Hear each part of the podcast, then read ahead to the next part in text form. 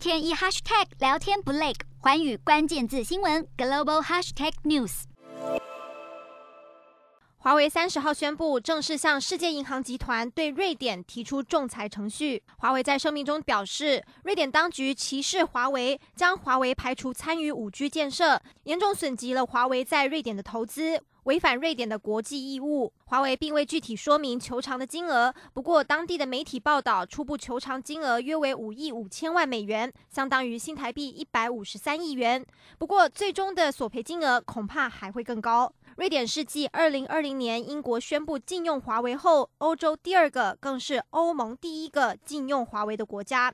瑞典政府更下令华为在二零二五年前拆除已经建设的设备。洞悉全球走向，掌握世界脉动，无所不谈，深入分析。我是何荣。